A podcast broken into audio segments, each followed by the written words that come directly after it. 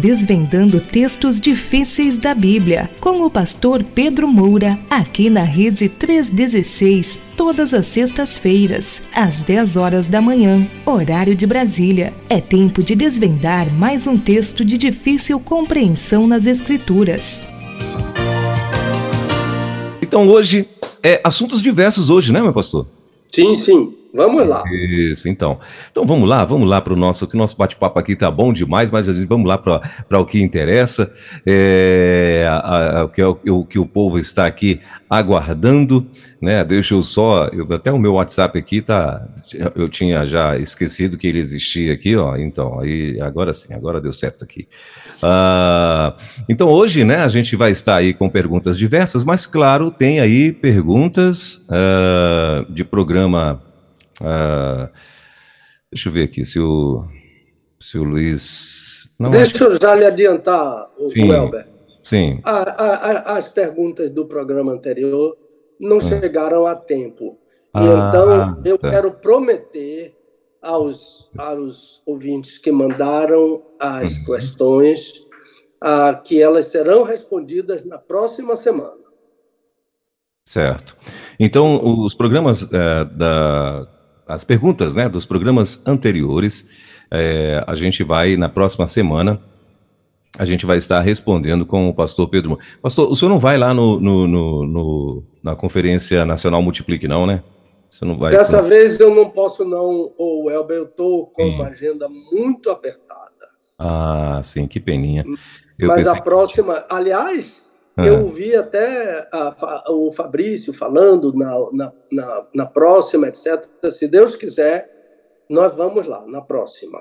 Sim. Inclusive, parece que vocês vão estar lá, vão vai, fazer vai, programas vai. diretamente de, é... de, lá, não é? Isso, é isso que eu ia falar. E que a gente... É bom porque é em Vitória, se não me engano. É em Vitória? É em Vitória. É, em Vitória. É bem mais perto para mim. É, olha só. É.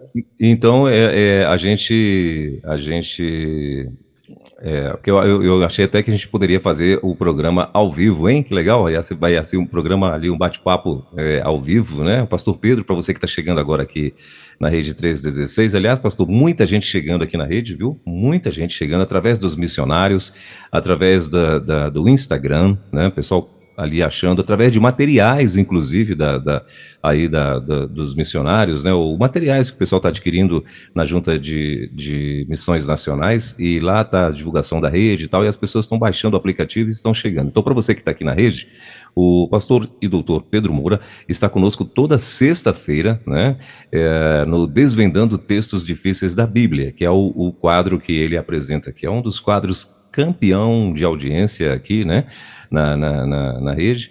E então é o que acontece, é o que está acontecendo. E na semana que vem, então, a gente vai estar com as perguntas dos programas anteriores, né?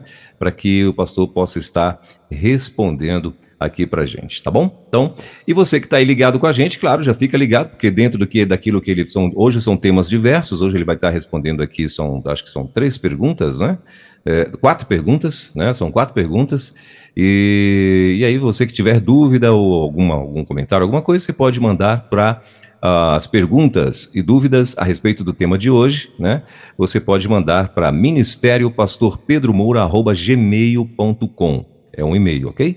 Então, ministério é, pastor Pedro Moura, gmail.com, tá?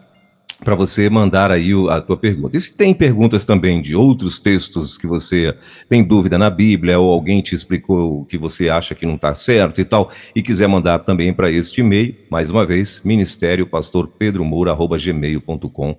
Esse é o e-mail do pastor. Ok, meu pastor? Quer, quer, quer, quer uh, divulgar a agenda antes da gente começar aqui a, a, a, as perguntas? Ou? Eu vou dar só um aviso e eu deixo a uhum. agenda para o final. Tá bom assim? Ah, ok. Pode, claro, sempre, sempre, sem então, problema. Então, veja bem, a, o William me falou no. O pastor William me falou no aeroporto hum. e o Luiz voltou a falar hoje. Hum. Luiz Souza. Ele, eles estão informando aos nossos, nossos ouvintes que o nosso programa, Desvendando Versículos Difíceis da Bíblia, já está em todas as plataformas digitais: YouTube a Spotify, Deezer, uh, etc. Os, os hum. programas anteriores estão todos disponíveis no site da rede e no YouTube. Então, Sim. hoje mesmo, à noite, este programa, segundo a informação que eu recebi, será reprisado. Ele disse que o horário não é fixo por causa da programação, mas é a partir das 20 até as 22 a reprise desse programa ah, entra imediatamente à noite, na noite de sexta-feira.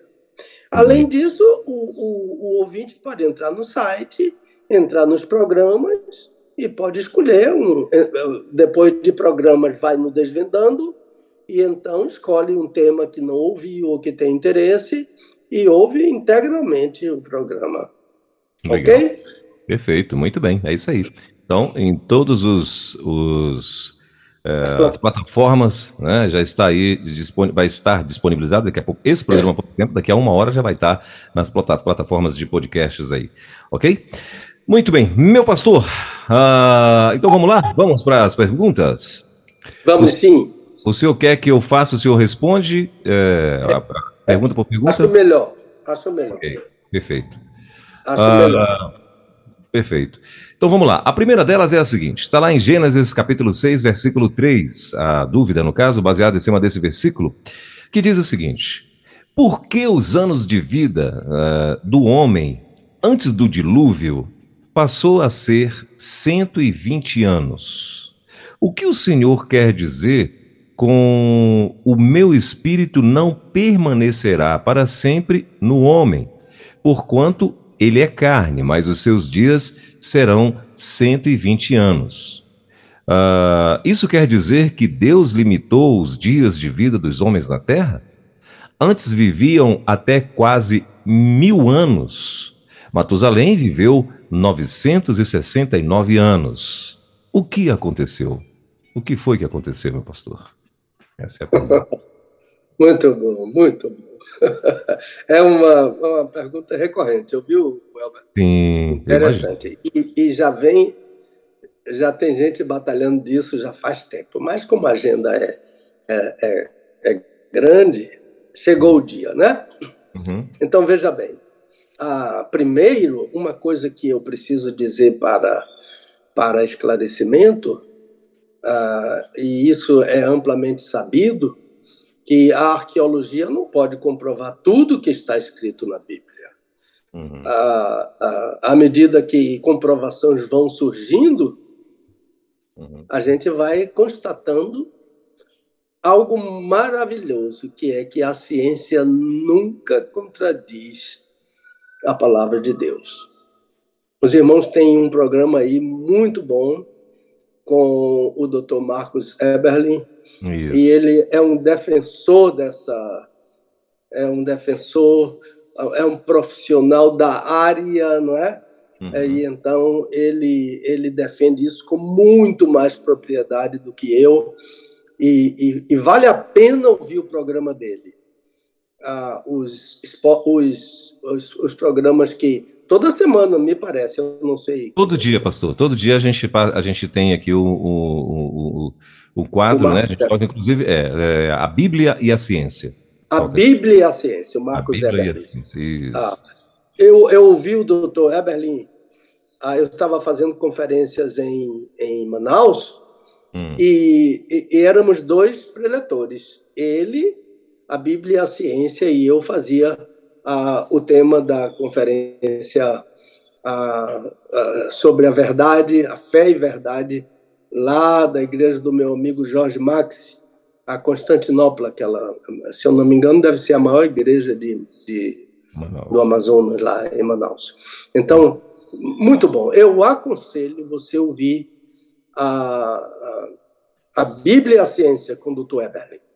Positivo. Então, segunda coisa, a, a, primeira é essa questão da arqueologia, né? A segunda coisa que eu, que eu preciso dizer ao meu ouvinte é que é que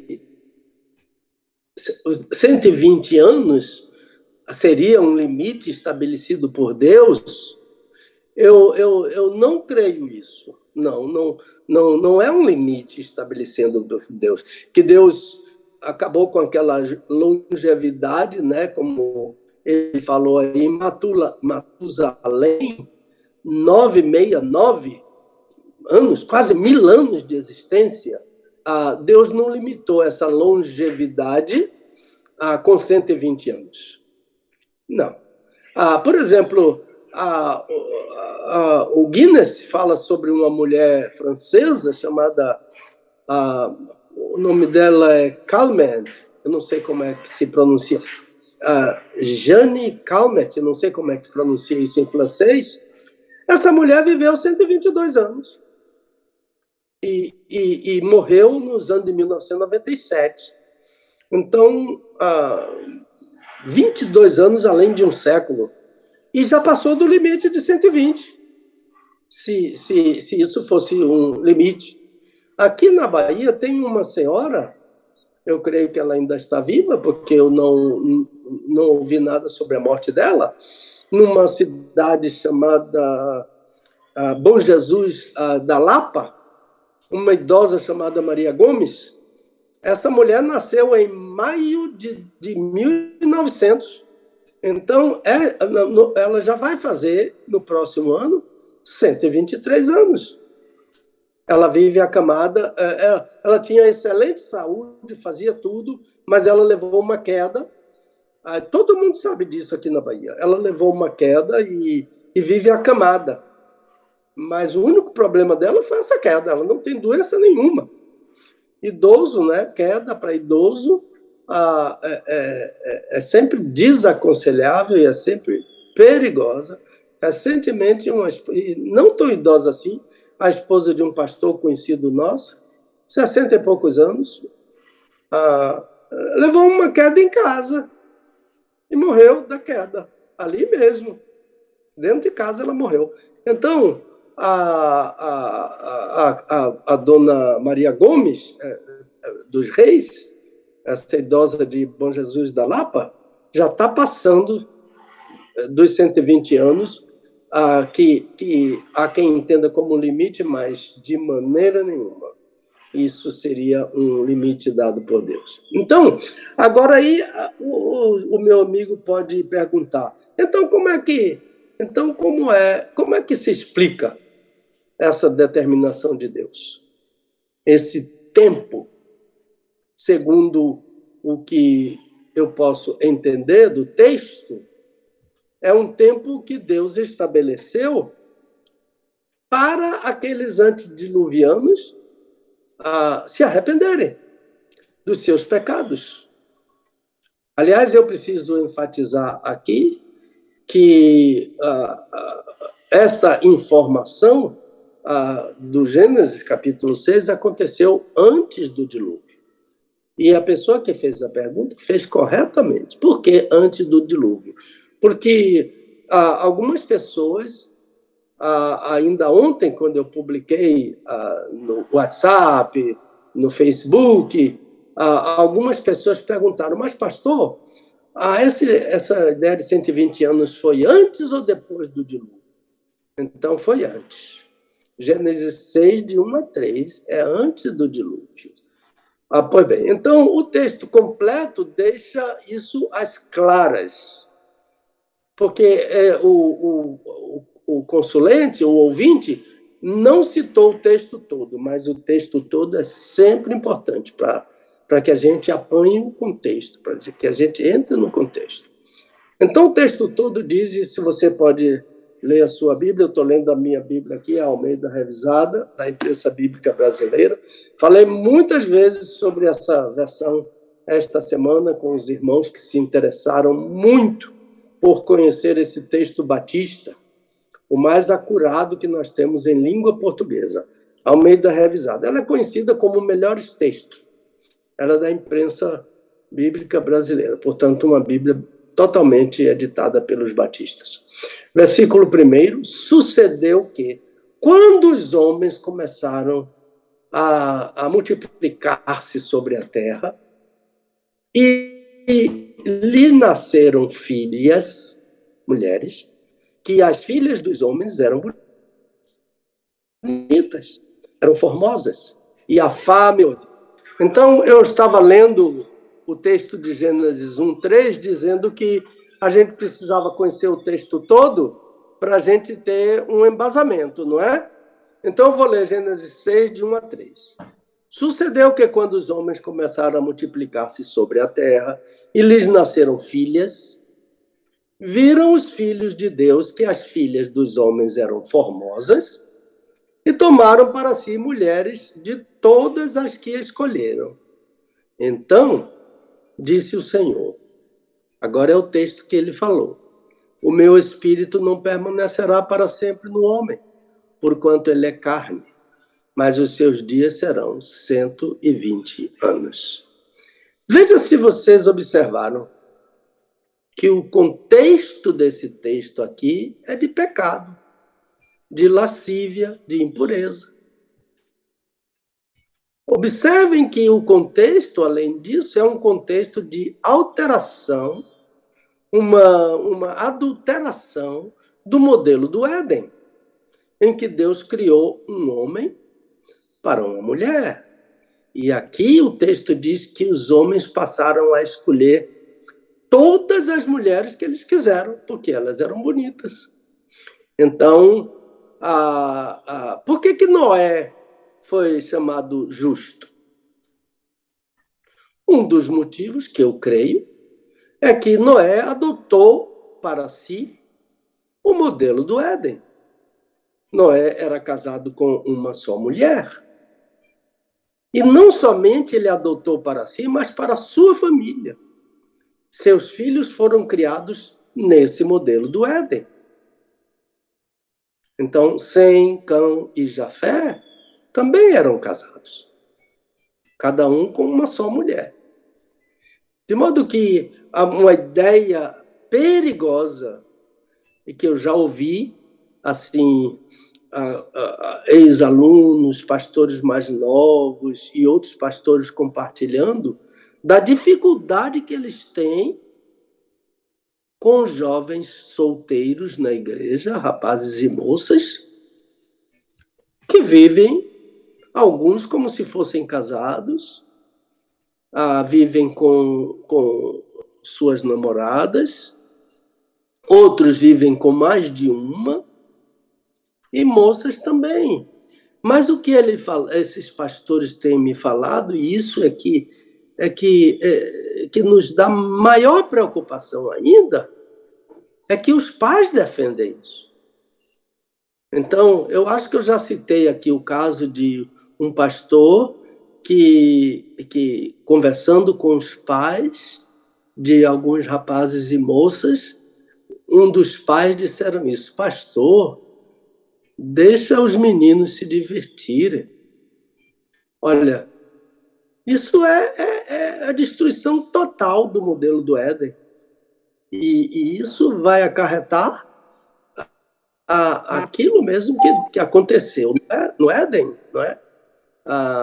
O que aconteceu aqui com esse texto, depois do Éden, que essas pessoas foram punidas por Deus. Deus ah, não se deixa escarnecer. Paulo fala isso em Gálatas.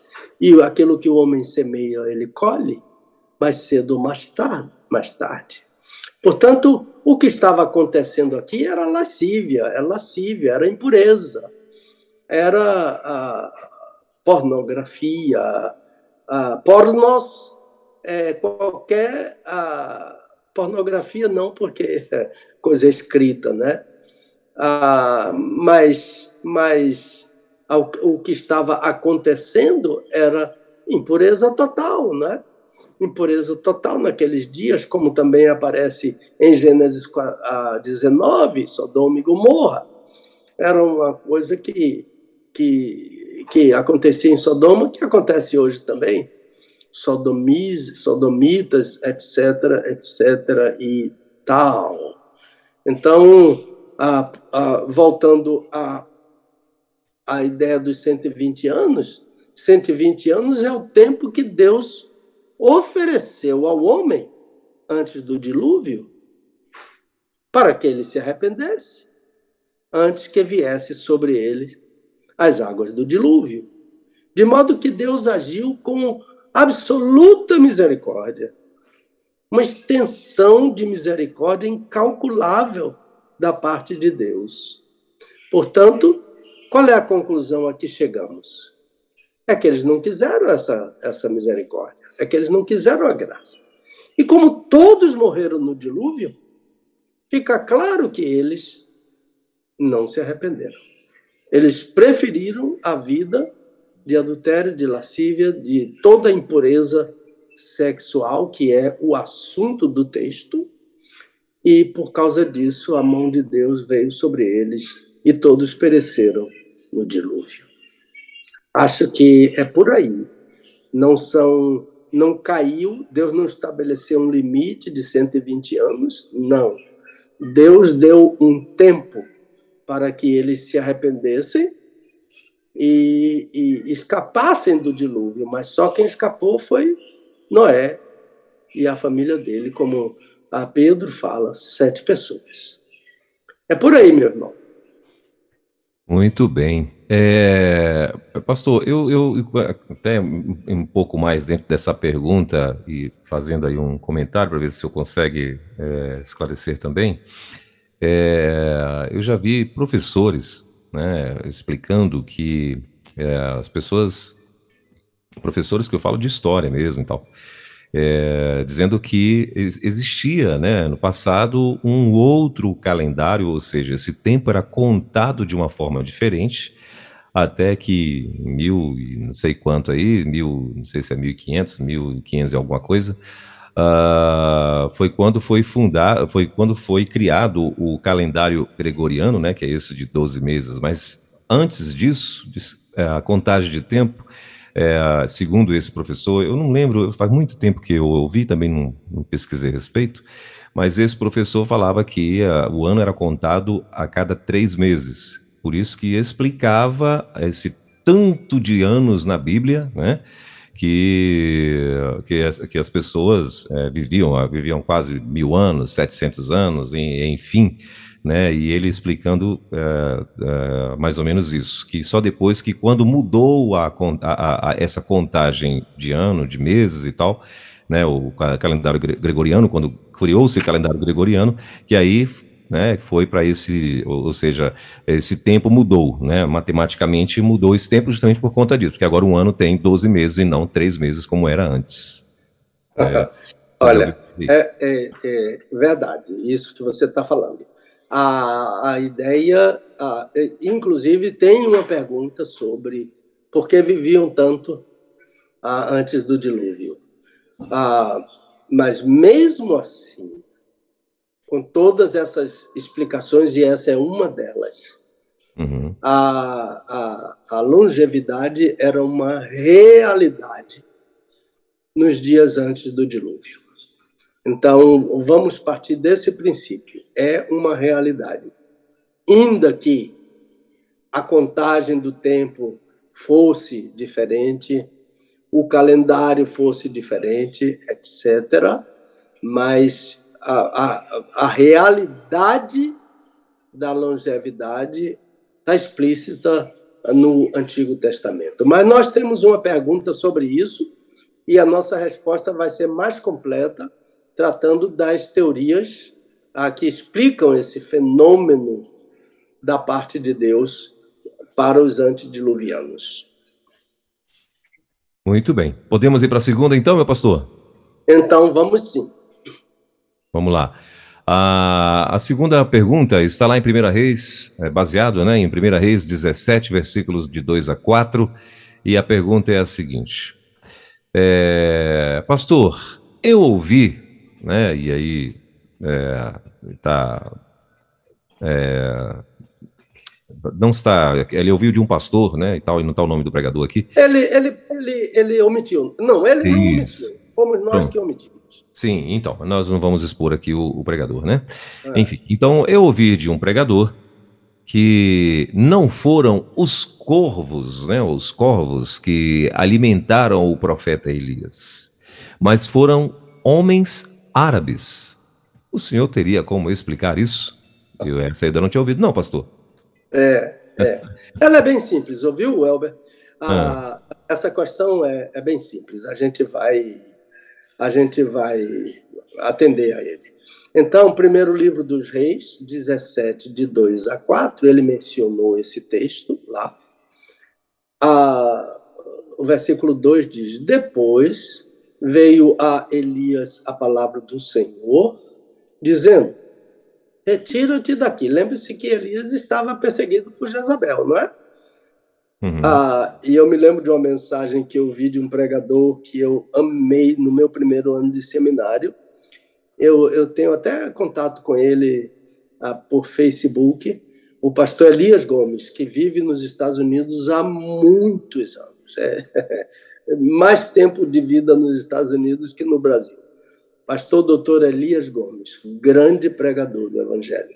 Ah, ele uma vez ele pregou no seminário, eu nunca esqueci. Eu tenho até os bolsos do sermão dele, ah, ah, mas muita coisa minha está lá em Louisville, Kentucky, na casa da minha filha Leila. Então, mas ah, ele agora eu já esqueci o que que ele o que é que eu ia dizer sobre eu eu fiz tanto, tanta observação sobre o Ah, bom, então ele disse que que Elias venceu centenas de profetas de Baal sozinho e fugiu de uma mulher. Sim. então, ele estava sendo perseguido por Jezabel, Jezabel era cruel, e então Deus mesmo mandou que ele saísse. Olha, a prudência te guardará, não é? Diz o livro dos Provérbios. Retira-te daqui, disse Deus, porque esta mulher vai te matar. Então, vai para a banda do Oriente e esconde-te junto ao ribeiro de Querite, que está no oriente do Jordão. Beberás do ribeiro, e eu tenho ordenado aos corvos. Deus ordenou aos corvos, segundo ah, o texto do, do livro dos Reis. Eu tenho ordenado aos corvos que te sustentem. Então, isso é o que está no texto. A resposta é bem simples ah, para o meu amigo Welber. É que o, o, o, isso é uma questão que a gente resolve só com o hebraico. Ah, não precisa de exegese. Ah, o, hebraico ah, é que, é que nos traz esse problema. A leitura do original é que traz o problema. Por quê? Porque a palavra corvo em, em hebraico é orvit. Orvit. O-R-V-I-T. Orvit.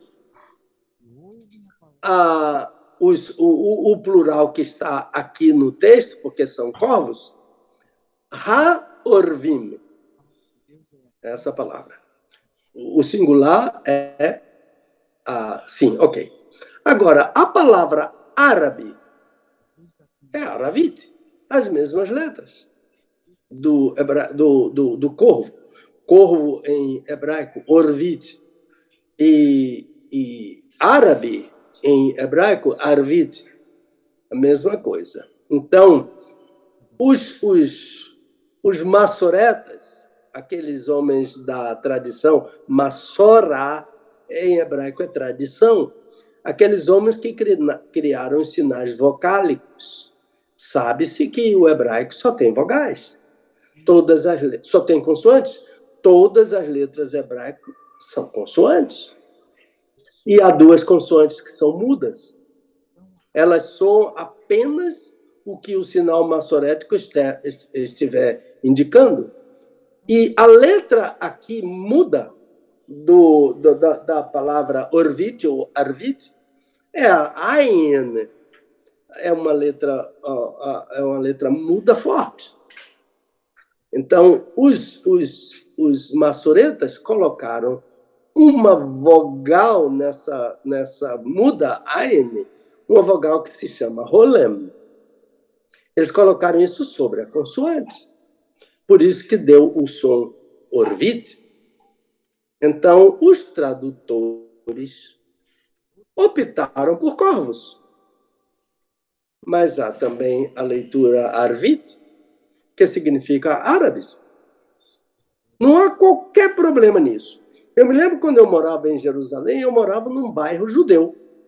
E eu era o diferente ali, o estranho no ninho ali. E muitas vezes eles paravam a, porque porque o cumprimento deles é shalom, shalom lecha, é mais do que bom dia, boa noite, é shalom lecha. E então, como eu dava para eles shalom lecha e eles davam para mim, muitos deles paravam e perguntaram, perguntavam, Ataravit? Olha a palavra aí, você é árabe? Ataravit? Eu dizia, não, eu não sou árabe. Eu sou brasileiro, anime Brasil, eu sou brasileiro. Então, ah, tanto pode ser que Elias foi alimentado por corvos, como pode ser que Elias foi alimentado por homens árabes. Eu prefiro ficar com a, a, a, a tradução que foi escolhida pelos, pelos tradutores em português, que Elias foi alimentado por corvos. Agora, o que chama a atenção aqui não é se foi corvo ou se foi árabe. O que chama a atenção aqui é o poder de Deus de esconder um homem dentro de uma caverna onde não tem nada e providenciar alimento para ele duas vezes por dia. Alimento completo para ele duas vezes por dia. De modo que, se é Orvit ou se é Arvit, pouca importância tem. O importante é que Deus alimentou o seu profeta. Deus não somente o livrou da morte pelas mãos de Jezabel, porque ela jurou que ia matá-lo. Não somente Deus o livrou da morte antes do tempo, mas Deus também o livrou, a Deus também o sustentou com o alimento duas vezes diário, ou por corvos ou por homens árabes que supostamente viviam naquela, naquela região. Acho que é por aí, Welber. E é muito interessante porque a, a, quando essa, essa pergunta apareceu no nosso WhatsApp e também no nosso Facebook, muitas pessoas disseram: o quê? Não foi corvo, foi árabe? Mas está aí, está aí a pergunta. o tradutor, para nós, preferiu a corvo. Vamos lá. Muito bem, pastor. É, é, corvos, é, no plural, como que se escreve? Em hebraico? É. É Orvim. Ah. Orvim. No singular. A, soleta para nós aí, pastor. Olha, Orvite, O-R-V-I-T, é o singular. Corvo. Sim. Orvim, O-R-V-I-M, é o plural, corvos.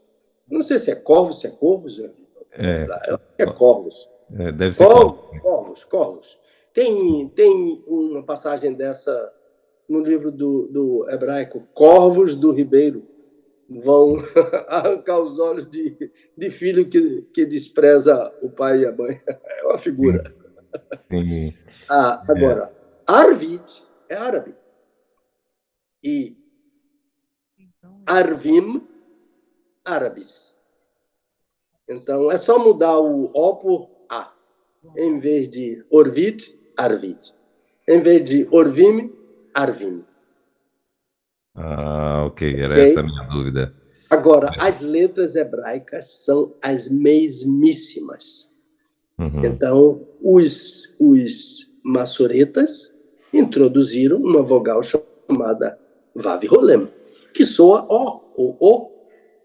E essa é uma vogal que vem, diferentemente da maioria das vogais que vem abaixo da consoante, essa vogal vem acima da consoante. Chama-se Rolem. E soa tá O. É por aí. Socorro, precisamos fazer urgente aulas de hebraico, por favor, pastor. ou, ou, então Meu fazer Deus. uma revisão, fazer uma, uma revisão que já, já se faz necessária da nossa grande versão Almeida revisada. Ah, já se faz necessário uma, uma revisão dessa linda, lindíssima versão da palavra de Deus. Legal. Quem sabe, vamos orar por isso. Opa. É, então vamos lá, vamos para a terceira pergunta, então, meu pastor. Vamos sim. A terceira pergunta está lá em Hebreus, baseado no livro de Hebreus, uh, capítulo 10, versículo 9, né? Uh, uh, carta aos Hebreus, né? pastor, eu me lembro que o senhor já falou sobre isso, mas naquela ocasião eu fiquei em dúvida em certo ponto. Foi o seguinte: por que Deus anulou o primeiro pacto com Israel e estabeleceu um segundo pacto em Jesus Cristo? Eu sei que o senhor já explicou isso, mas não entendi bem. Poderia me ajudar novamente? Poderia. Posso. não sei se posso, mas vou tentar. Sempre Hebreus, né, irmão? Hebreus, é... volta e meia vem Hebreus de novo, né? Esse, esse livro é lindíssimo. Ah, esse livro só fala sobre Jesus, a, superior, a superioridade dele sobre tudo, sobre tudo que está no Antigo Testamento. Ele é completamente superior. Ah, eu amo esse texto. Eu me lembro de uma senhora que me disse assim, Pastor Pedro, eu tenho medo da carta aos Hebreus. Ah, ah, e, e ela disse: ele fala em expectativa de fogo, ele fala num Deus que é um fogo consumidor. Ah, mas é preciso lembrar que esse livro foi escrito exatamente para, para sustentar a nossos irmãos depois daquela geração, depois daquela primeira geração dos apóstolos, uma segunda geração, veio um homem, ah, o, o, talvez o maior pregador do, do, do, depois do apóstolo Paulo, o homem que mais entendia, o, o homem que mais entendia de, de, de de, do Antigo Testamento, escreveu esse livro, dentre outras coisas, para consolo, consolo daquele povo vivendo situações difíceis, perseguição por causa do judaísmo, e então eles eles eles aprendem a, a propósito do Senhor Jesus, que viveu tudo quanto eles estavam vivendo e muito mais. Ninguém foi tão tentado como Jesus, ninguém sofreu tanto como Jesus, mas ele foi fiel até a morte morte de cruz. É um grande livro de consolo, a carta aos Hebreus. Mas vamos fechar esse parênteses, ah, ah, porque eu estava dizendo que volta e meia vem Hebreus. Vem Hebreus. E eu gosto, eu amo esse livro de Hebreus. Tem até um livrinho que foi escrito, a Carta aos Hebreus, que está esgotado e que pertence à antiga Joep, agora ele pertence à, à editora Convicções. Mas vamos pedir a Deus para ele ser reeditado aí por nossa editora Convicção. Então vamos lá para a pergunta, não é? Então, o, o, o autor aos Hebreus que é um autor anônimo, é o único livro anônimo do Novo Testamento, ele trata de dois pactos. E ele chamou, ele os chamou de primeiro pacto e segundo pacto. Foram pactos entre Deus e Israel. Deus firmou o pacto mosaico, mas esse pacto é diferente. Por exemplo, é diferente do pacto com Adão. É diferente do pacto com Noé. Ah, ah, por quê? Porque o pacto mosaico não foi entre Deus ah, e um homem, mas entre Deus e uma nação. Enquanto que o pacto com Moisés, ah, o, o pacto com Noé, o pacto com Adão, a circuncisão, por exemplo, foi entre Deus e Abraão, e Abraão que teve que ensinar às gerações sucessivas esse pacto. Agora, o que aconteceu com esse pacto mosaico, que é chamado primeiro, foi que aconteceu. Ele, esse pacto foi substituído. Houve uma substituição por um um outro pacto chamado segundo. E qual foi a razão? A razão foi que o primeiro pacto era ineficaz. A razão foi a ineficácia do primeiro pacto. Isso não significa, ah, como eu já ouvi falar, que o primeiro pacto era um pacto ruim. Não, não teve nada de um pacto ruim. Apenas a, a substituição foi porque aquele pacto não cumpriu o propósito para o qual ele foi cortado. Lembre-se, o, o próprio ouvinte mencionou que eu já havia falado sobre isso, e certamente quando falei sobre isso, eu disse que a expressão técnica sobre pacto não é fazer um pacto, mas cortar um pacto. Ah, os animais eram cortados ao meio. E os, os dois que contratavam aquele pacto passavam entre as metades dos animais, por isso que animais cortados, o pacto era cortado. Abraão passou pelo meio daqueles, daqueles animais cortados e Deus também passou ali. Aquele episódio tão grande, né? Escuridão, e, e, e Adão ficou ah, angustiado com aquilo, etc, etc e tal. Daqui a pouco vai chegar uma pergunta sobre isso. E por que o primeiro pacto foi anulado? Por um motivo que está claro na Escritura. Israel não permaneceu no pacto, não quis continuar com o pacto, quebrou o pacto. Ele cortou o pacto com Deus, mas depois ele, ele quebrou o pacto. O autor aos Hebreus, a gente tem que voltar lá. O autor aos Hebreus, no capítulo 8, diz: se aquele primeiro pacto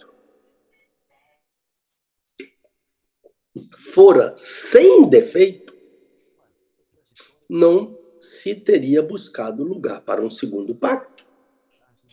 Então, o primeiro pacto teria que ser ah, o texto em Hebreus usa a expressão amemptos, A-M-E-M-P-T-O-S, com acento agudo no A. Amemptos. O primeiro pacto teria que ser amemptos, amemptos, sem defeito. Mas ele tornou, tornou-se memptos, isto é, com defeito. E aqui entra aquela figura que eu já expliquei da outra vez, do alfa privativo. É uma letra alfa que é prefixada em uma palavra e ela faz com que a palavra negue a outra que não tem o prefixo alfa. Então, amemptos é não defeito, sem defeito. Mas memptos é defeito. É com defeito.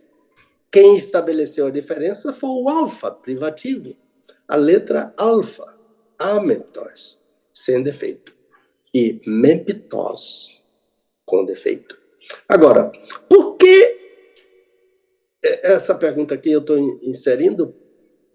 Eu estou inserindo, ah, mas por que um pacto de Deus com seu povo seria Memptos. Teria defeito. A resposta a, a, a resposta a isso está em Jeremias 31. Em Jeremias 31, aquele texto que todo mundo conhece, versículo 9, que eu vou ler daqui a pouco para vocês. Então, ah, é claro que esperamos que um pacto que envolve o Senhor não tenha defeito. Mas o pacto não envolvia somente o Senhor. Um pacto é cortado entre duas pessoas. Ou entre várias pessoas. No caso, entre Deus e Abraão, uma pessoa. Entre Deus e Adão, e Adão, outra pessoa. Entre Deus e Noé, outra pessoa. Mas completam duas, porque o pacto é entre ele e Deus. Deus é uma parte. Agora, no caso aqui desse pacto, a, de que trata Jeremias 31, 9, Deus é uma parte, a outra parte é Israel. E, e, o cumprimento desse pacto não estava subordinado à fidelidade de Deus, porque Deus é sempre fiel. Esse pacto estava subordinado à fidelidade de Israel, à obediência de Israel. E o que é que acontece? É que Israel não obedeceu. Quem vai explicar isso muito bem é Malaquias, e o nosso, e o nosso ouvinte foi buscar exatamente a explicação sobre isso, a explicação explícita, né? porque Jeremias disse que o povo não continuou. Então, a, a total infra, a, vossos pais, diz Jeremias 31, 9, vossos pais não permaneceram no meu pacto, diz o Senhor, e eu para eles não atentei. Olha aqui o que foi que aconteceu. Não posso atender a esse povo, não posso atentar para esse povo. Cortei um pacto com eles e eles quebraram o pacto. Então, total enfraquecimento do pacto. O pacto falhou total descumprimento do pacto. Israel desobedeceu ao pacto.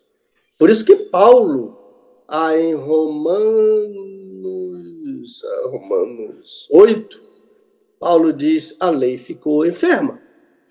A lei enfermou, ficou doente. Quem falhou? Deus? Deus nunca falha.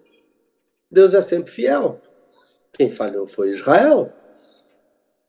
Quem falha para com Deus sou eu. Por isso que meus pecados me separam dele. E eu preciso me arrepender e confessar, e me humilhar e me prostrar, dobrar meus joelhos. Proskuneo, em grego, é dobrar o joelho diante de Deus, em arrependimento, confissão e, e desejo de mudar, metanoia desejo de mudar. Aí o Senhor diz por boca de Jeremias: Eu não atentei para eles. Então o que fez o Senhor? Não tinha outra alternativa. Anulou o primeiro pacto e estabeleceu um segundo pacto. Por causa. Por que um segundo pacto? Por causa da misericórdia dele. Poderia fulminar aquele povo ali. Aliás, Deus propôs a Moisés eu vou destruir esse povo, Moisés. Eu vou fazer de você um novo povo, uma nova nação. E Moisés, zeloso pelo nome do Senhor. Quantos não aceitariam isso, hein? Ah, eu quero esse pacto em meu nome, sim. Já pensou? Que coisa maravilhosa, Moisés não quis. Moisés teve zelo pelo nome de Deus. O que vão dizer do teu nome? Eles vão dizer que o Senhor tirou a Israel da escravidão, mas não pôde sustentá-lo no deserto, por causa disso matou. Que coisa maravilhosa, né? A honra do nome de Deus. E, e a oração do Pai Nosso fala sobre isso. Não é? Pai Nosso que estás nos céus, a primeira ordem da oração do Pai Nosso é santificado seja o teu nome. É, eu posso trazer santificação para o nome de Deus. Eu posso atrair zombaria e blasfêmia para o nome de Deus. Eu posso dizer, ah, uma pessoa pode dizer, como eu, como eu admiro aquele homem, como ele é diferente. Por que, que você é diferente? no trabalho, na escola. O que é que há com você? E, e aí o testemunho, não é? Ah, é Jesus que transformou a minha vida. Ah, isso é santificar o nome de Deus. Mas um vizinho pode dizer assim: você não diz que é crente? Por que, que você está fazendo isso, isso, isso? Não diz que é crente? Isso é atrair blasfêmia para o nome de Deus. Ok, então Moisés Moisés santificou o nome de Deus, cuidou do nome de Deus. Um dos mandamentos, né? É? Um dos mandamentos ah, ah, é, é, sobre o nome de Deus. Um dos dez mandamentos, né? O nome de Deus é, ah, não pode ser usado, né? Não tomarás o nome do Senhor teu Deus em vão. Deus não tem por inocente aquele que blasfema do seu nome, aquele que atrai zombaria para o seu nome. Ah, é verdade que Deus perdoa, mas eu preciso me arrepender, eu preciso confessar, eu preciso me retratar, não somente com Deus, mas com aquela pessoa ah, que ouviu a minha blasfêmia, a minha zombaria sobre o nome de Deus. Ok, vamos fechar esse parênteses aqui. A oração do Pai Nosso me encanta muito e há muito que se dizer sobre essa grande oração. O que representou esses dois pactos? Então aqui é que está como vamos chegar a uma conclusão. O primeiro representa o judaísmo. O segundo representa o cristianismo. Portanto, aqui está revelada a superioridade do cristianismo sobre o judaísmo. O judaísmo caducou para nós cristãos. Não adianta eu estar ah, judaizando a igreja.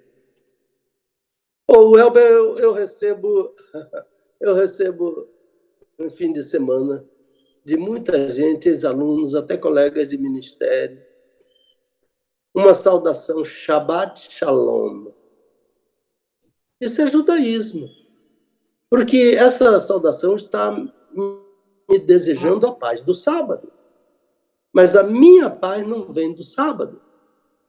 A minha paz vem de Jesus. Ele é a nossa paz. Paulo diz aos Efésios. Ele, ele acabou com a inimizade entre os judeus e a igreja. Ele derrubou o muro de separação. Ah, o muro que nos separava deles, e hoje já há muitos judeus que servem e seguem a Jesus como seu Messias, porque Jesus derrubou o muro de separação, o ódio. Há muitos, a grande maioria ainda não o segue, mas vai seguir. E então, a, a, eu entendo isso do, do Novo Testamento, vai seguir. Israel será salvo, diz Paulo. E então, mas há outras, outras explicações para isso. E então, a, a, a, o, o, o, cristiano. Então, eu não posso judaizar a igreja. Eu não posso a, colocar elementos do judaísmo dentro da igreja. O judaísmo e o cristianismo são incompatíveis. Paulo tratou o judaísmo de skubala. Skubala é, é, é podridão por causa do conhecimento de Cristo, ele explica isso, né? E então a fezes, ele trocou aquilo que é, sem nenhum proveito por causa do conhecimento de Cristo. O cristianismo é superior ao judaísmo. Então, deixe-me dar uma palavra de esclarecimento. Quando se fala no texto em impacto anulado, isso aqui é muito importante. Cuidado que eu peço aos, aos pregadores, aos alunos de seminário, aos líderes da igreja, cuidado. Quando se fala no texto impacto anulado, há interpretações infelizes ah, de gente que não aceita o Antigo Testamento como palavra de Deus para o nosso tempo, de gente que quer atualizar o Antigo Testamento, de gente que traduz o Antigo Testamento sem conhecer as línguas. Então, ah, afirmam que já não faz mais sentido o Antigo Testamento, porque Deus anulou o Antigo Testamento. Isso é ignorância absoluta ignorância. Isso é uma interpretação, é uma interpretação de quem não pode interpretar, porque não sabe. É preciso saber que esse texto não está falando sobre o Antigo Testamento. E afirmam mais ainda que o Antigo Testamento não faz sentido porque o Deus do Antigo Testamento é diferente do Deus do Novo Testamento. Isso é uma blasfêmia, isso é uma heresia, total heresia. Sabe de onde vem isso? De Marcião de Sinop, que viveu no primeiro século, 85 depois de Cristo, até uh, viveu até muito. Uh, uh, mais de 80 anos ele viveu. Sinop é na Turquia, não é lá no Mato Grosso, não. Tem uma cidade chamada Sinop que eu conheço, linda, já preguei lá. Na igreja do meu amigo, pastor Ciro Anderson, lá em Sinop, no Mato Grosso. Mas esse Sinop aqui é da Turquia. Então, Macião, que era filho de pastor, mas era um grande herege, ele afirmou isso. Foi ele quem disse isso. Então, quando um líder, um pregador, diz que o, o Deus do Antigo Testamento é diferente do Novo Testamento, ele está perfilhando uma heresia de um grande herege. Ah, Chama-se marcionismo, isso aí. Então, a marcionismo é exatamente a descrença total do Antigo Testamento e a descrença de, em boa parte do Novo Testamento. Então, foi Marcião que disse: há dois deuses na Bíblia um no Antigo e outro no Novo Testamento. E então o, o Deus do Antigo Testamento é completamente mau. E o Deus do Novo Testamento é diferente. Olha, o que é que o Novo Testamento ensina? Que o Senhor Jesus vai julgar, vai voltar para julgar. É isso mesmo que o Novo Testamento ensina? Claro que é. Agora, o que é que o Antigo Testamento ensina? Que Deus vai voltar para julgar. Isso é chamado dia do Senhor. Leia Sofonias. Você que prega que o Deus do Antigo Testamento é diferente do Novo Testamento, leia Sofonias. E leia o Novo Testamento. O mesmo que aconteceu no Antigo Testamento está ensinado no Novo Testamento que Deus vai julgar o ímpio, que Deus vai julgar os povos. Lê o Salmo 96, por exemplo. Deus vai julgar os povos, como o Senhor Jesus ensinou no Novo Testamento e Paulo e os apóstolos ensinaram. Então, cuidado, Macião é herege. Não, não, não ensine marcionismo na sua igreja. Então, o que foi analisado ao longo de nossa explanação não é a mesma coisa que afirmar que o Antigo Testamento é obsoleto, foi descartado, foi anulado. Não. Não é sobre o Antigo Testamento que esses textos falam, mas sobre dois pactos. O primeiro pacto que caducou por causa da desobediência de Israel, e o segundo pacto, o pacto eterno, no Messias Jesus. Eu, eu quero lhe ajudar aqui meu amigo ouvinte, quem mais quiser. Recomendo muito a leitura do livro Mensagens do Antigo Testamento para os Nossos Dias, do meu ex-professor, Dr. Page H. Kelly. Está em português esse livro. Foi traduzido e editado pela antiga Juerp, que hoje é a editora Convicção. Então entra no site da editora e procura esse livro. Mensagens do Antigo Testamento para os nossos dias. Recomendo muito. Dentre outras coisas, Dr. Kelly diz: a única Bíblia que Jesus usou aqui na Terra foi o Antigo Testamento. Quando Jesus estava em seu ministério aqui na Terra, não havia o Novo Testamento. A única Bíblia que os apóstolos usaram aqui na Terra foi o Antigo Testamento. Porque o Novo Testamento foi depois disso tudo, eles foram escrevendo ao longo do ministério deles, até que João, a último apóstolo que morreu, não é?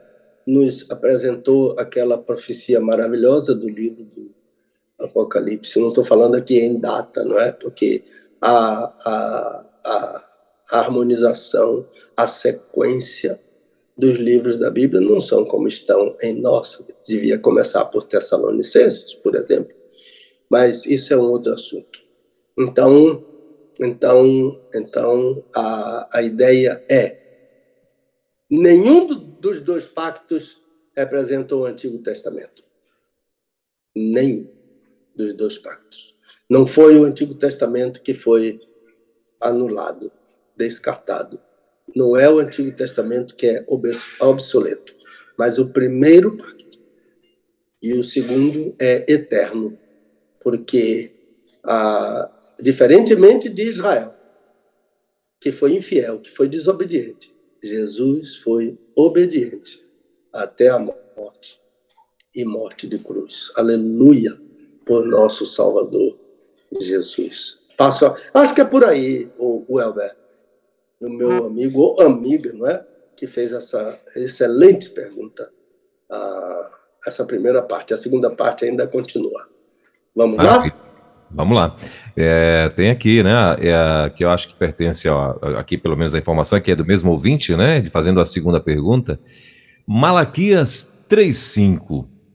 Pastor, continuando a questão sobre os pactos, como posso entender Malaquias 3.5? Vamos lá.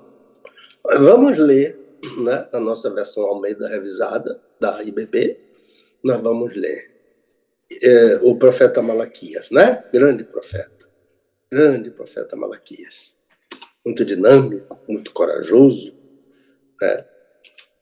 falou tudo o que precisava falar para a igreja, ah, para Israel e para ajudar, né? Ele fala para ajudar, a profecia dele é para ajudar. E hoje para a igreja de Cristo.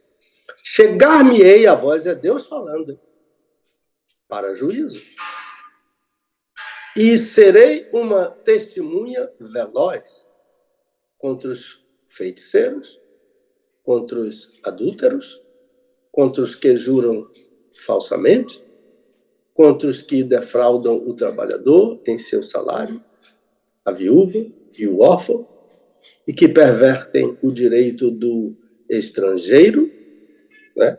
pervertem, pervertem o direito do, do deixa eu do estrangeiro e não me temem.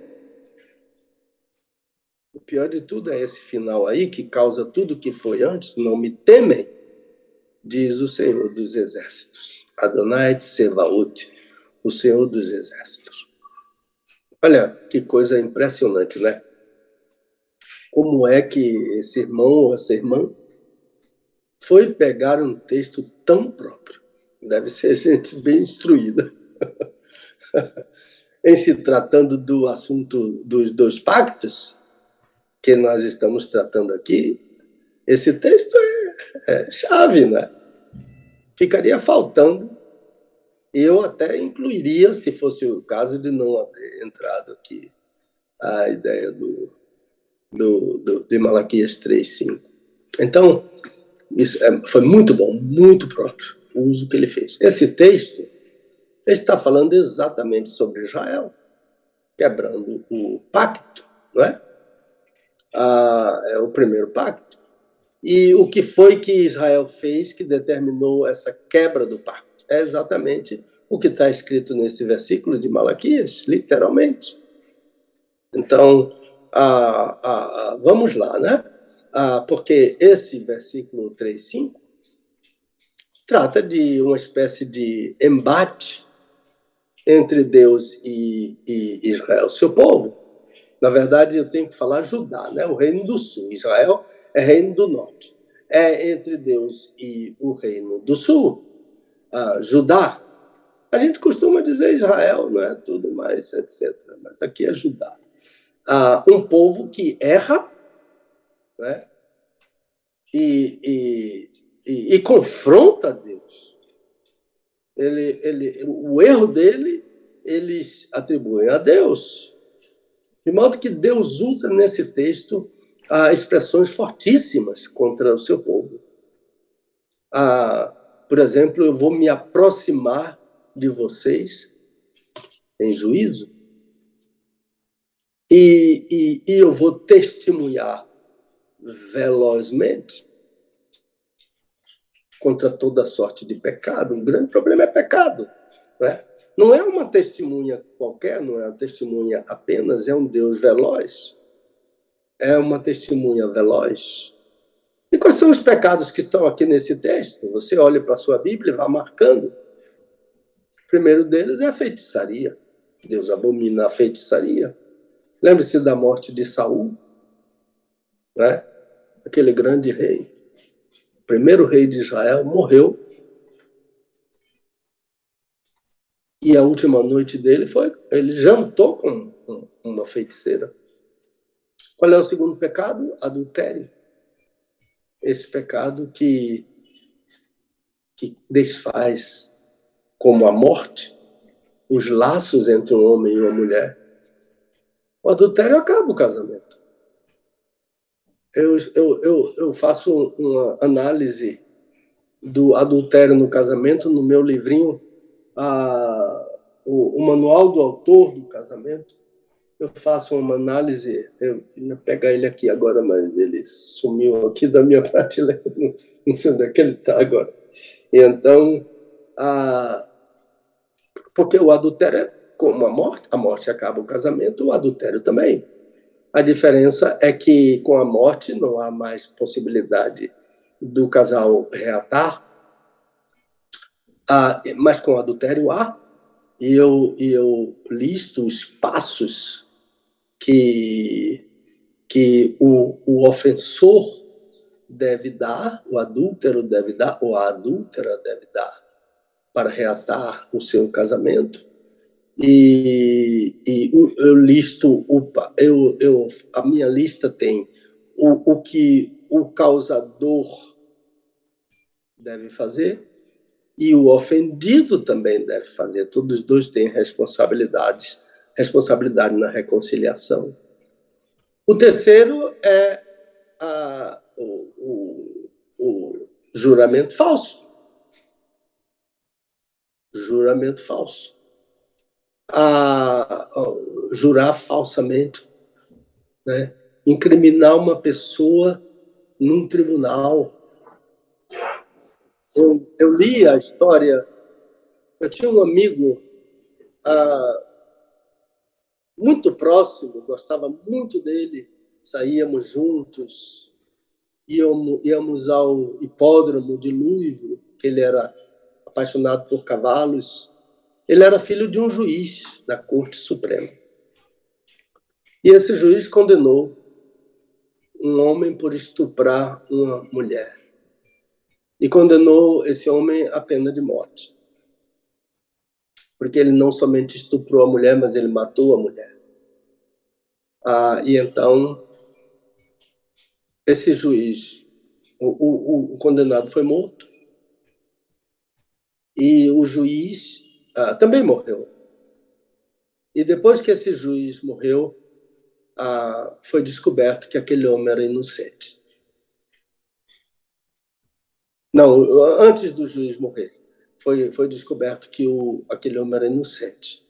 E então o, aquele meu amigo disse que o pai dele publicou em um jornal de grande circulação o erro que ele cometeu em condenar aquele homem. E eu disse a ele: Mas o homem morreu.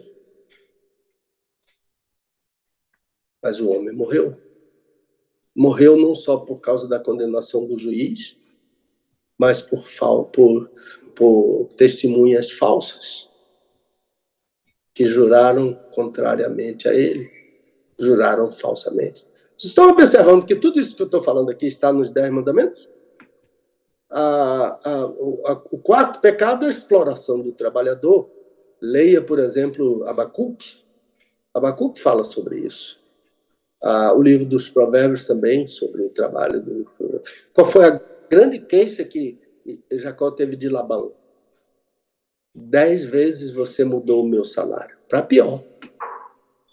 Dez vezes você mudou o meu salário para pior. Depois, a perversão do direito da viúva a perversão do direito do órfão, a perversão do direito do estrangeiro, Que bom que o Brasil está recebendo venezuelanos. Né? Quase 100 mil venezuelanos, se eu não estou enganado, já estão no Brasil. Porque o governo os recebe. O governo está livrando eles da, do socialismo, do comunismo, que destruiu um dos países mais ricos do mundo, a Venezuela. Quando eu cheguei lá nos Estados Unidos, nos anos 90, os, os, as universidades. Eu falo pela Universidade de Música, onde meus filhos estudaram. Os, os alunos que eram mais bem cuidados por seus países eram os venezuelanos. E porque o país cuidava deles fora do país, um país muito rico, ah, um dos mais ricos do mundo. Quem é a Venezuela hoje, não é? Ah, então, ah, o, o, Brasil tem tido, nesse, nesse último governo, tem tido esse cuidado de receber os venezuelanos e outros, outras pessoas também que estão vindo de lá da perseguição e também recebendo o pessoal da guerra lá na, na Rússia, etc aquele país que está sendo invadido, etc. Então, o que é que um inventário desse de pecados? O que é, né? Que, que um inventário desse de pecado e uma testemunha estão simbolizando aqui a figura da manifestação da justiça de Deus, um tribunal postado para julgar um, um réu e o réu é Judá. E a parte seriam os que sofreram as consequências da feitiçaria, do adultério, do juramento falso, da exploração do trabalhador, da perversão do direito da viúva, do órfão, do estrangeiro. É um tribunal.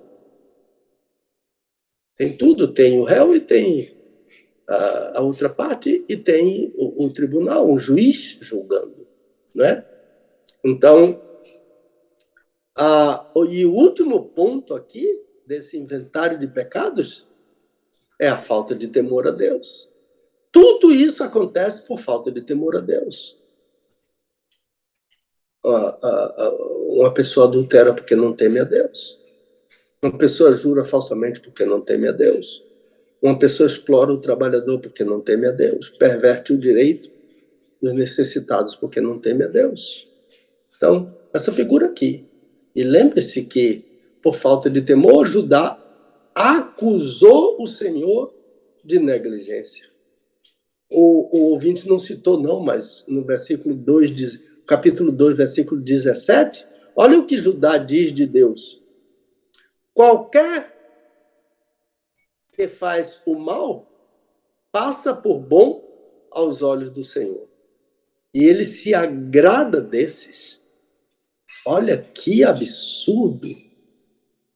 Quem é mal passa por bom para Deus e Deus se agrada do mal. E aí faz essa pergunta: onde está o Deus do juízo?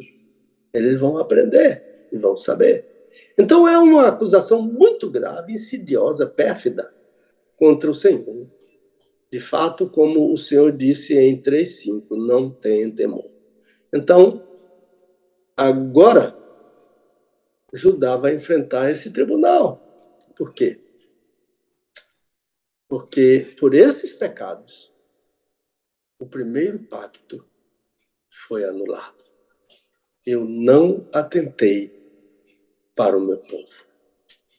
Concluindo, Deus abomina a infidelidade ele nunca se associa ao pecado.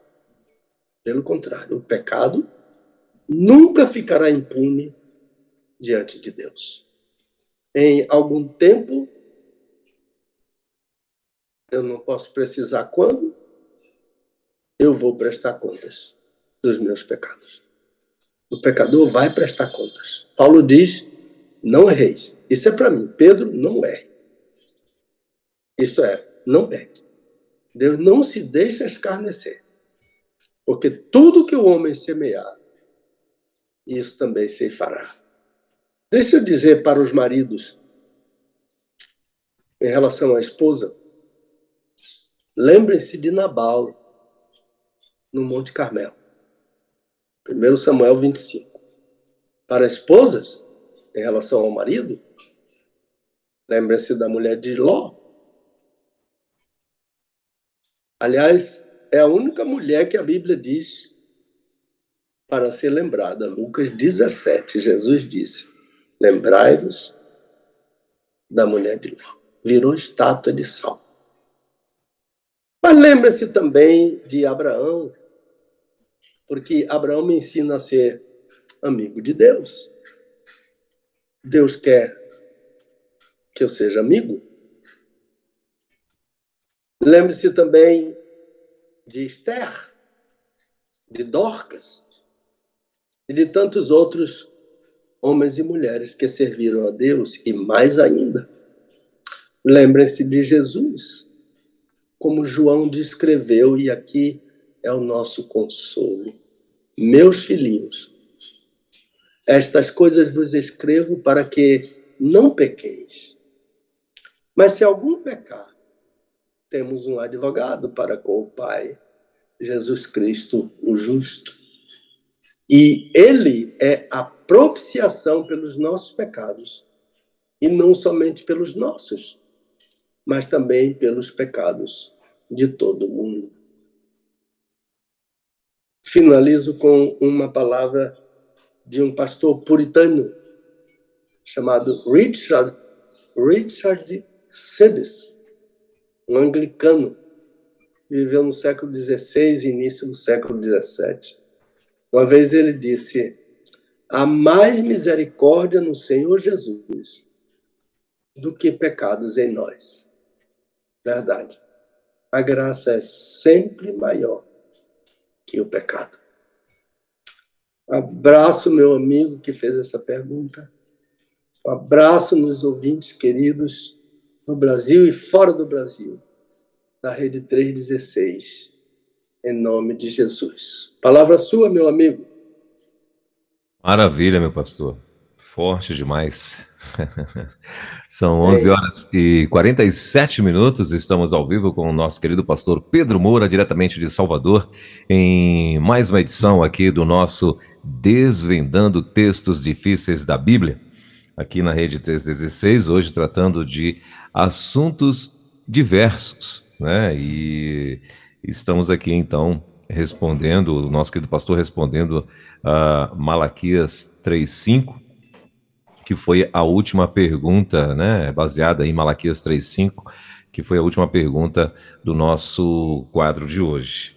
Agora, pastor, é, tem, uma, tem uma pergunta que é bem recorrente, eu vou passar aqui para o senhor, né, o senhor falando, e meio que o senhor me lembrou ela, Uh, e claro, senhor fica à vontade, até porque eu, eu sei que o senhor gosta de responder perguntas depois que o senhor vai estudá-la, apesar de já ter um resumo na cabeça sobre a resposta, mas o senhor gosta de, de ter né, bastante é, é, informações e tal, ou, ou seja, uma, uma, resposta embasada, né?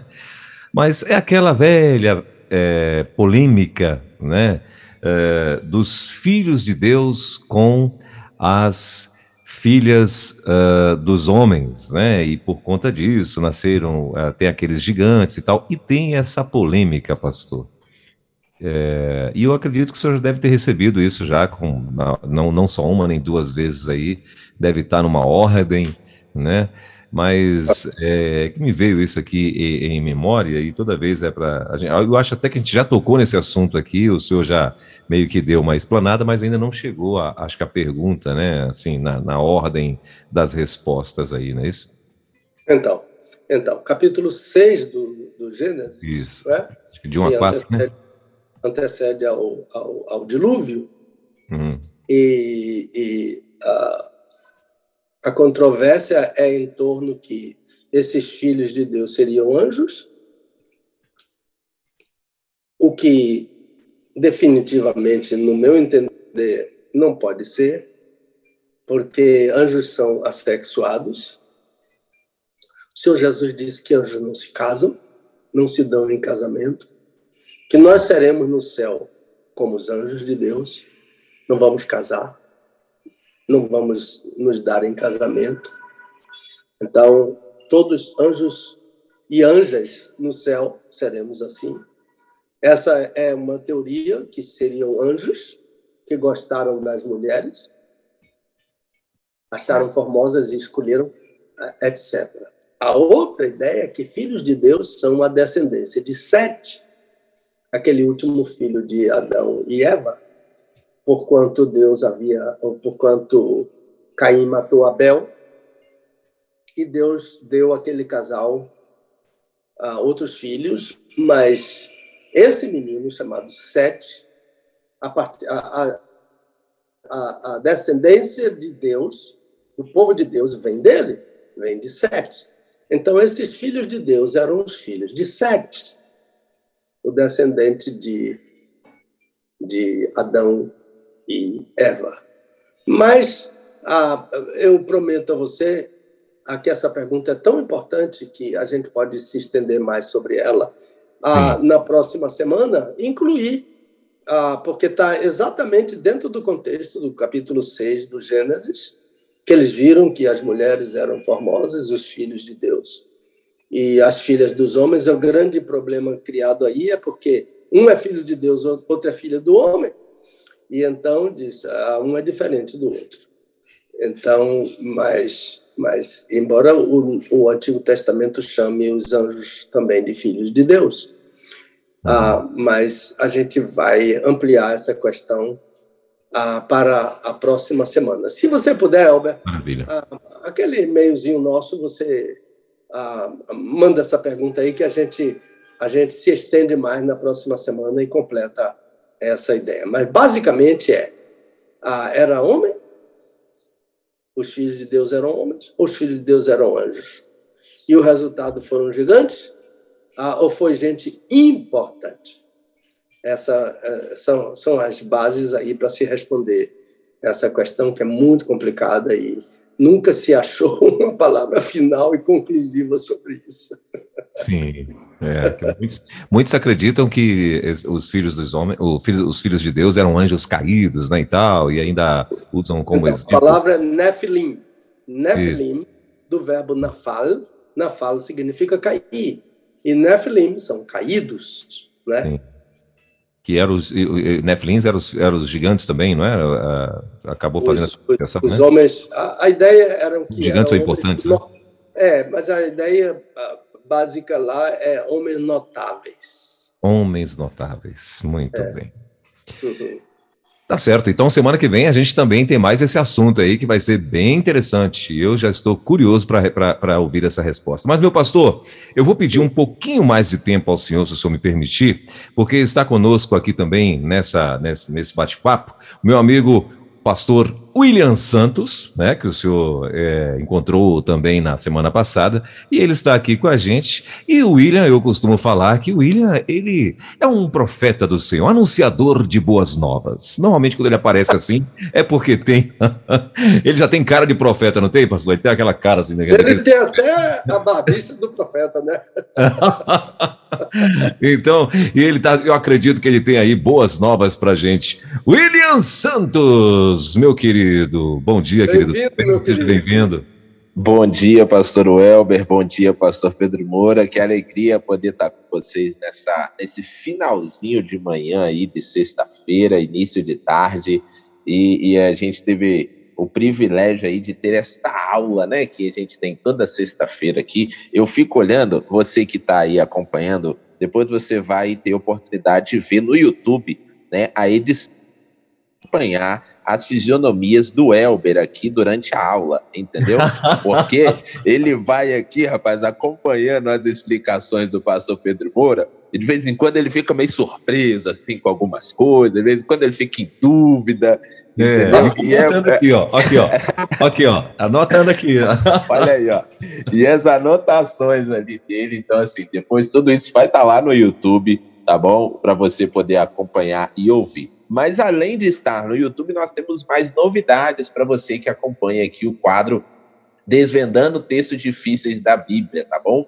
a, a nossa página está sendo toda atualizada, nosso site da Rede 316. E você pode entrar lá, tá bom? Para acompanhar todos os áudios dos programas anteriores. Esse áudio de hoje, ele vai estar disponível daqui a uma hora, tá bom? Ele já vai estar lá, assim que a gente encerrar aqui, uma hora depois ele já vai estar lá disponível para você poder ouvir. E além disso, quero dizer para você que o quadro Desvendando Textos Difíceis da Bíblia do pastor Pedro Moura já está disponível no Spotify, no Google Podcast, no Deezer e no Amazon Music, tá bom? Então você que acompanha as plataformas digitais, você que usa alguma dessas plataformas, você pode entrar aí agora e pesquisar, tá bom? Uh, o quadro desvendando textos difíceis da Bíblia e você vai encontrar lá todos os episódios anteriores, tá bom? E você já pode seguir. Se você quer acompanhar todos os quadros da rede, você pode pesquisar Rede 316, tá bom? Também nessas plataformas,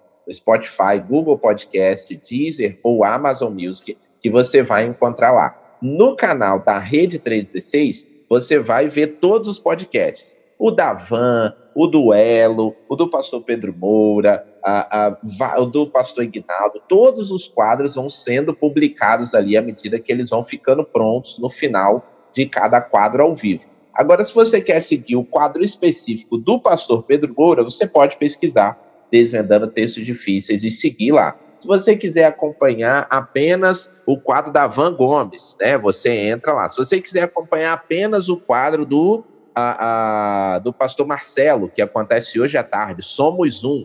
Você pode pesquisar e pode seguir lá também, tá bom? Então, essa é a novidade que eu queria trazer para você. Agora você consegue acompanhar esse conteúdo aí, tá bom? Nas plataformas digitais, compartilhar com outras pessoas, incentivar outras pessoas a seguirem e acompanhar isso. Talvez você não consiga pegar aqui o ao vivo, mas você pode ouvir depois e é a gente aqui é, estudando e melhorando para que a gente consiga levar cada vez mais a palavra do Evangelho e conhecimentos tão riquíssimos como que a gente ouviu ao longo dessas últimas praticamente duas horas a mais pessoas em todos os pontos do Brasil e do mundo. Então, essa é a novidade que eu queria apresentar aí, pastor Pedro Moura e pastor Welber.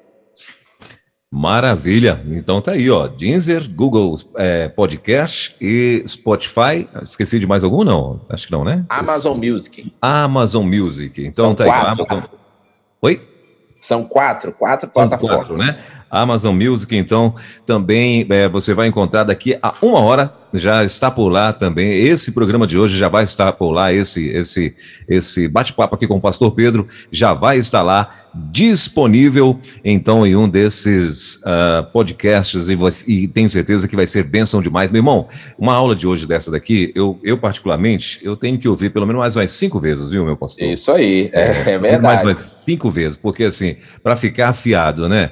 É, é verdade. Final do ano vai ter e prova, viu, William? Né? E Final anotando, do ano vai ter né? prova, viu? É isso aí, tem que, e tem que ouvir anotando, entendeu? Para poder ajudar Exatamente. na fixação.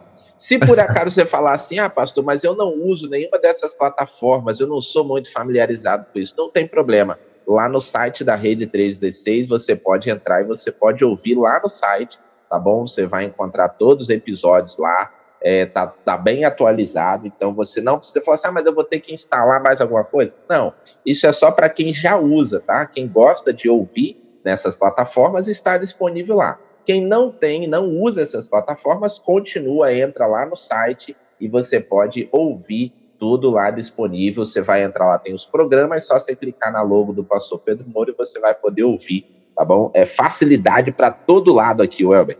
Maravilha. Então tá aí, ó, dado o recado. Então aproveita, né, e, e, a oportunidade. Às vezes muita gente liga aqui perguntando, né, manda um recado aqui no WhatsApp, poxa, mas eu queria ouvir e tal. E, e às vezes as pessoas não têm tempo de estar parar em frente do YouTube, por, por exemplo, né? Do YouTube, não é isso? e, e, e, por exemplo, para poder estar assistindo e tal, mas quer ouvir no carro, quer ouvir no trabalho, tem gente que consegue, né? É, fazer uma caminhada, né? Tá ouvindo ali, ó, poxa, bacana demais. Acho que a, a, a 316, mais uma vez, arrebentando aí, ó, é, trazendo para gente essa oportunidade de estar conferindo em um dos podcasts também. Pastorzão, obrigado, pastor William, obrigado. Eu acho que o pastor Pedro já vai fazer a, a, a vai concluir aqui ainda, né, pastor? Você vai concluir aqui a sua, a, todas as perguntas, Rapidamente, hein? rapidamente. Okay. Então, 120 anos não é um limite para os dias de vida, mas um tempo bem amplo, né?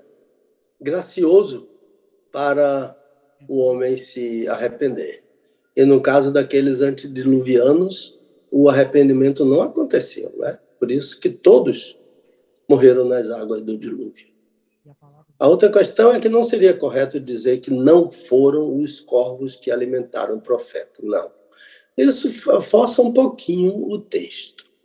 A verdade é que as palavras que aparecem no texto de 1 Reis são um plural, que pode ser os corvos, ou que pode ser os árabes. Essas duas palavras tanto significam corvos como árabes. É a palavra orvit, a palavra arvit. Ah, os tradutores optaram por orvit, o plural orvim, que é corvos, e deixaram arvim, árabes, de lado. Então, eu prefiro ficar com corvos mesmo.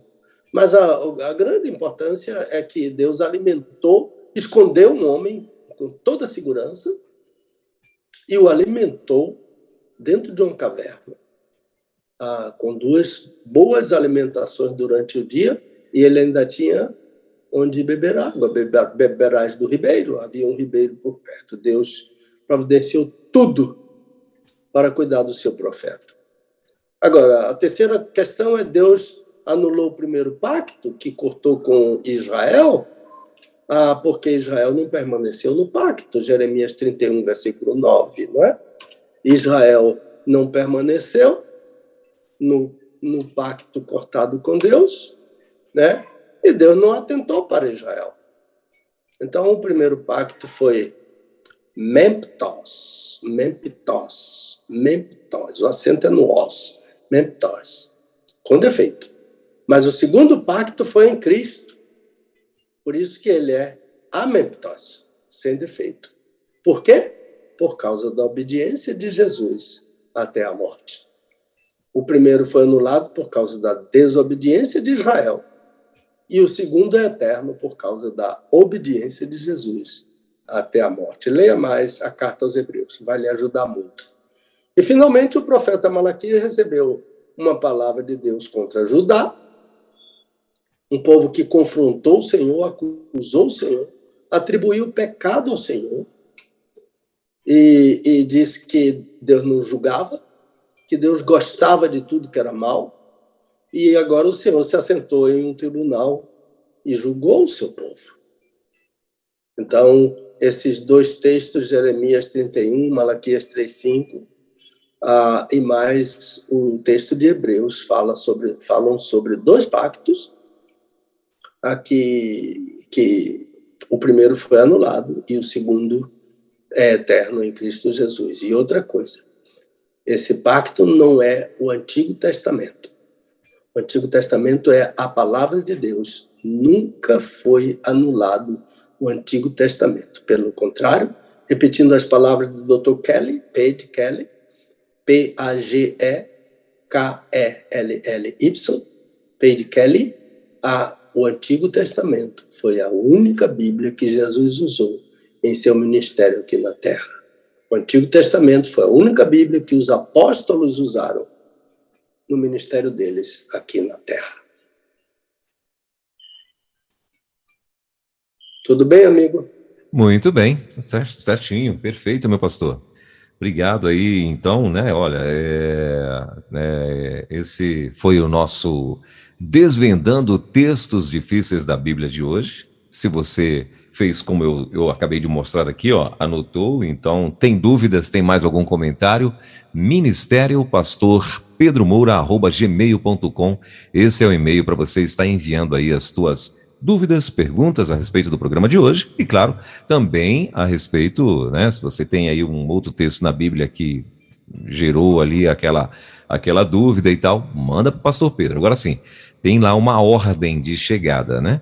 Então tem uma ordem de chegada e desses e-mails e tal, e ele vai atendendo de acordo com esta ordem. Não é isso, meu pastor? Bom, Sim. então vamos lá, vamos às suas, à, à sua agenda, né? Você disse que tinha aí uma, umas agendas para divulgar, então, por favor. Então, veja bem. Ah, ah, primeiro eu quero dizer que foi muito bom encontrar você e a Tatiana. Ô, pastor, a honra foi nossa. O, o William, o Fabrício, né? E os que não foram lá por, por outros compromissos, mas, mas nos mandaram mensagens. Ah, muito bom ah, esse contato com essa equipe maravilhosa da Rede 316. Eu estive ah, no final de semana passado no acampamento da Memorial Batista de Brasília, eles chamam de AFAM, é, acampamento da família memorial. Né? E no domingo falamos na igreja, no templo, a, na Igreja Memorial de Brasília, de muita ligação comigo por causa de dois ex-pastores, o pastor Musgrave a, e o pastor Eber Vasconcelos, que no passado lideraram essa igreja, e atualmente o Davi, não é? O Davi Pereira, ah, que foi meu aluno, não me lembro se ele foi meu aluno no mestrado, se ele foi meu aluno no, no bacharel, mas ele foi um grande aluno do seminário. Então, irmãos muito queridos, né? Davi, a Adriana, a esposa dele, o Barros e Amara, o pastor Barros e Amara, ah, o Pelo, o nome dele é Pelópidas, a gente chama ele de Pelo, e a Gleides, a filhinha deles, a, os líderes daquele, daquele acampamento, né? a doutora Danícia e o, o irmão Esdras Queiroz. Ah, eu não posso continuar listando, porque são muitos, muitos. O acampamento tinha 400 pessoas, então, mas foi um tempo muito abençoador para mim, falando sobre adoração com base no Salmo de número 100, que é o manual de adoração. Então, ah, foi uma semana muito abençoada. Ah, eu quero dizer aos meus ouvintes que se a sua igreja quiser um desvendando, ah, entre em contato conosco no nosso e-mail, entre em contato com o pessoal da, da Rede 316 e nós agendamos, né? Ah, nós agendamos para fazer um desvendando em sua igreja. A outra questão é que hoje pela manhã eu recebi um, uma mensagem do pastor Samuel Firmo Cavalcante, lá de Parnamirim, no Rio Grande do Norte. Né? E ele mandou me dizer que ah, ele está divulgando a Rede 316 e o programa Desvendando. Pastor Samuel Cavalcante e a Maria ah, são grandes amigos de longas datas e ele está lá ah, com o pastor Targino, lá ah, em Parnamirim, que é grande, grande Natal. Né? E este final de semana vamos estar no aniversário da Igreja Batista Sal e Luz. Oh. Pastor Luciano Pimentel. Né? É aqui em Salvador. Eu não, não, não, não, posso dizer o, o endereço, mas é, é, bem conhecida essa igreja. Sal e Luz. Igreja Batista Sal e Luz está completando o seu aniversário, pastor Luciano Pimentel e nós estaremos lá, se Deus quiser. Maravilha. Palavra sua, amigo. Maravilha, meu pastor. Pastorzão, obrigado, viu? Obrigado mais uma vez pela tua presença aqui junto com a gente. Mais uma vez falando que a honra com certeza foi nossa em conhecer o senhor, a irmã Dulce, né, nesse, nesse fim de semana maravilhoso aí que foi uh, aqui em Brasília. E mais uma vez, em nome da audiência, de toda a equipe da Rede 316, agradecemos muito a tua participação aqui com a gente, né? E até sexta. Sexta que vem uh, são, vão ser assuntos diversos novamente, não é isso? Não, não. Ah, não, é né? Bem, bem importante. É Satanás segundo a Bíblia. Deixa eu ver se, o, se os meninos me encaminharam aqui. Uh, não, eles não me encaminharam. Eu achei que fosse, eu achei que fosse assuntos diversos. Mas muito bem. Então, uh, repete para mim mais uma vez. Satanás segundo a Bíblia, é isso? Exatamente, exatamente isso. Muito esse bem. Anjo então... aí, esse anjo terrível aí, vamos falar sobre ele. Muito bem. Então, semana que vem, meu irmão, imperdível. É, a gente vai conhecer um pouco mais então, né? É, Satanás, segundo a Bíblia, vai ser o tema é, da semana que vem no nosso Desvendando Textos Difíceis da Bíblia. Pastorzão, bom fim de semana, Deus abençoe, boa pregação lá junto com os nossos irmãos da igreja Sal e Luz, né? É. Da igreja Sal e Luz. Sal e Luz. Muito é, bem. Salvador. É. Isso, muito bem. Aí em Salvador mesmo, então, Deus abençoe. e até sexta-feira que vem, permitindo Deus, com mais um Desvendando Textos Difíceis da Bíblia. Amém, amém. Amém. Desvendando textos difíceis da Bíblia. Com o pastor Pedro Moura, é tempo de desvendar mais um texto de difícil compreensão nas Escrituras. Aqui na Rede 316